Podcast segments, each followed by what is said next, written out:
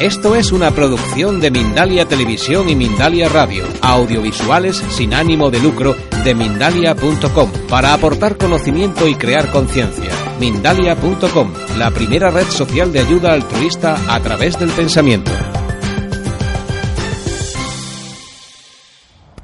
La reina que dio calabazas al caballero de la armadura oxidada. Os voy a hablar de este libro mío que es el más exitoso de todos desde que salió. ¿Cómo se me ocurrió? Fue cuando yo ideé el concepto de damisela versus la reina.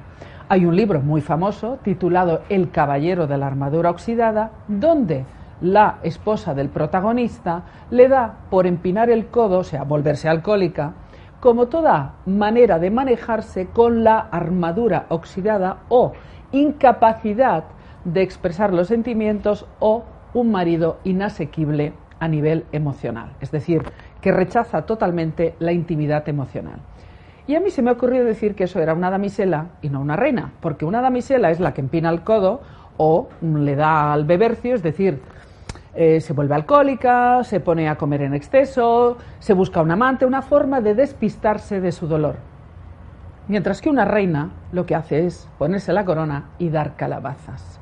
Muchas mujeres han aprendido con este libro a dar calabazas, es decir, a salir de una relación amorosa, infructuosa, infeliz, y donde simplemente estaban sometidas a su propio autoterrorismo psicológico emocional. ¿Todos los hombres son malos? Pues va a ser que no.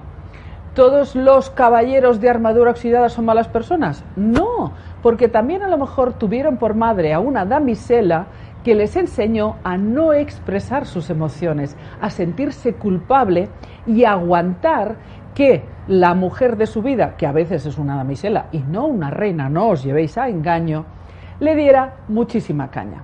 Porque hay hombres buenos que sí que saben amar, pero casados o relacionados con mujeres que no saben amar y que no se quieren hacer cargo de su vida. Son las damiselas.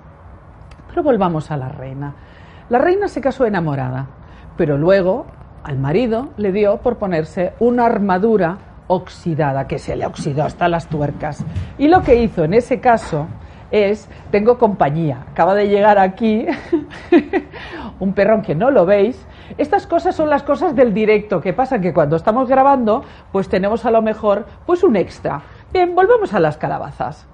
La reina, como os decía, pues se casó muy enamorada. Pero claro, se casó con alguien que con el tiempo se le fueron oxidando hasta las tuercas de la armadura. Porque el éxito le vino un poco grande al caballero. Y como el caballero tenía por madre a una damisela, pero muy damisela, con una diadema muy floja y requete floja, pretendía que su mujer, la reina, pues se comportara como su madre, la damisela. Y la reina dijo, por aquí no paso, y entonces lo que hizo fue aprender a dar calabazas, es decir, se divorció. Este es un libro que ha enseñado a muchísimas mujeres a recuperar la dignidad y a muchos hombres también les ha enseñado que no merece la pena estar casado con una damisela ni encerrado en una armadura oxidada. La vida está llena de momentos maravillosos. Hay muchísimas personas con las que podemos compartir nuestra vida y que le hablen a nuestra alma. Entonces, ¿para qué estar en una relación? donde nos estamos dando calabazas los unos a los otros y cada uno a sí mismo y viviendo infelices. Así que si quieres aprender a dar calabazas, es decir, a salir de una relación donde le están pasando un papel de lija tu alma o te lo estás pasando a ti misma, ya sabes, aprende a dar calabazas como hizo la reina que dio calabazas al caballero de la armadura oxidada.